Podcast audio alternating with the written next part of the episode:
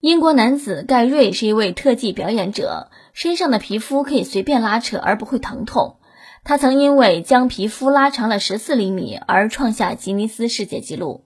实际上，他患有一种遗传病，叫先天性结缔组织发育不全综合症。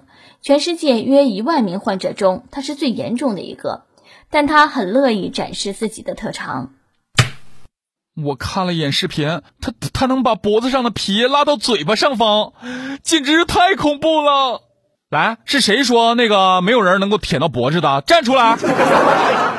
哎呀，这就是传说当中的拉皮儿吧？关键是，他拉完以后还能回去，这皮肤的弹性也太好了。